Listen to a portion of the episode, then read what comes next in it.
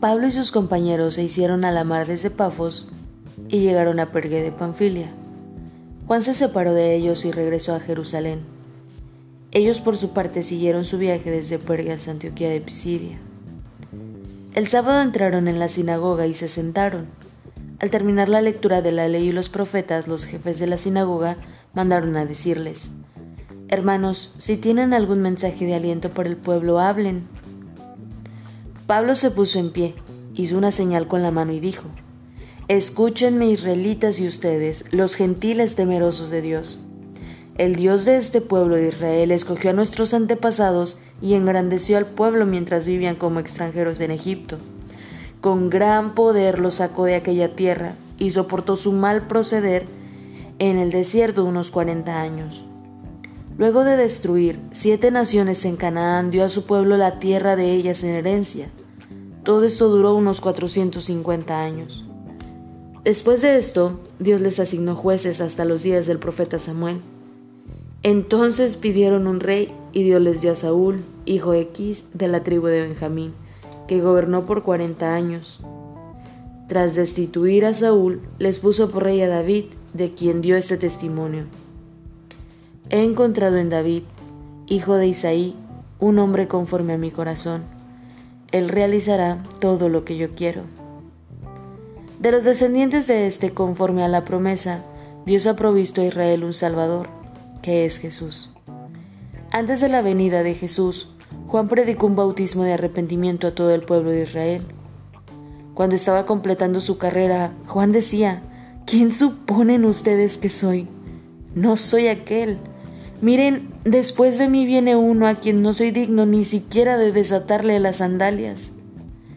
Hermanos, descendientes de Abraham, y ustedes los gentiles temerosos de Dios, a nosotros se nos ha enviado este mensaje de salvación.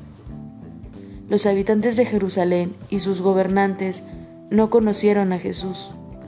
Por tanto, al condenarlo, cumplieron las palabras de los profetas que se leen todos los sábados.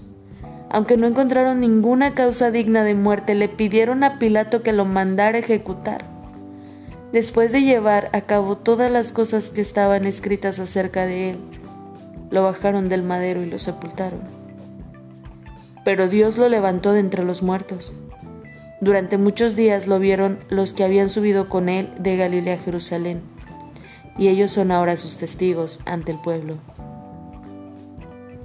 Nosotros les anunciamos a ustedes las buenas nuevas respecto a la promesa hecha a nuestros antepasados. Dios nos la ha cumplido plenamente a nosotros, los descendientes de ellos, al resucitar a Jesús como está escrito en el segundo salmo. Tú eres mi hijo, hoy mismo te he engendrado. Dios lo resucitó para que no volviera jamás a la corrupción. Así se cumplieron estas palabras. Yo les daré las bendiciones santas y seguras prometidas a David.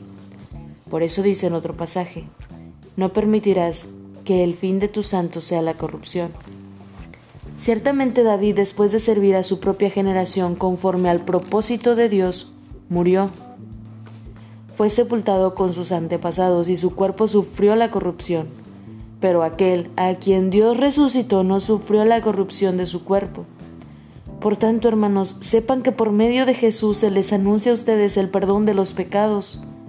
Ustedes no pudieron ser justificados de esos pecados por la ley de Moisés, pero todo el que cree es justificado por medio de Jesús. Tengan cuidado, no sea que les suceda lo que han dicho los profetas. Miren, burlones, asómbrense y desaparezcan. Estoy por hacer en estos días una obra que ustedes nunca creerán, aunque alguien se las explique. Al salir ellos de la sinagoga, los invitaron a que el siguiente sábado les hablaran más de estas cosas.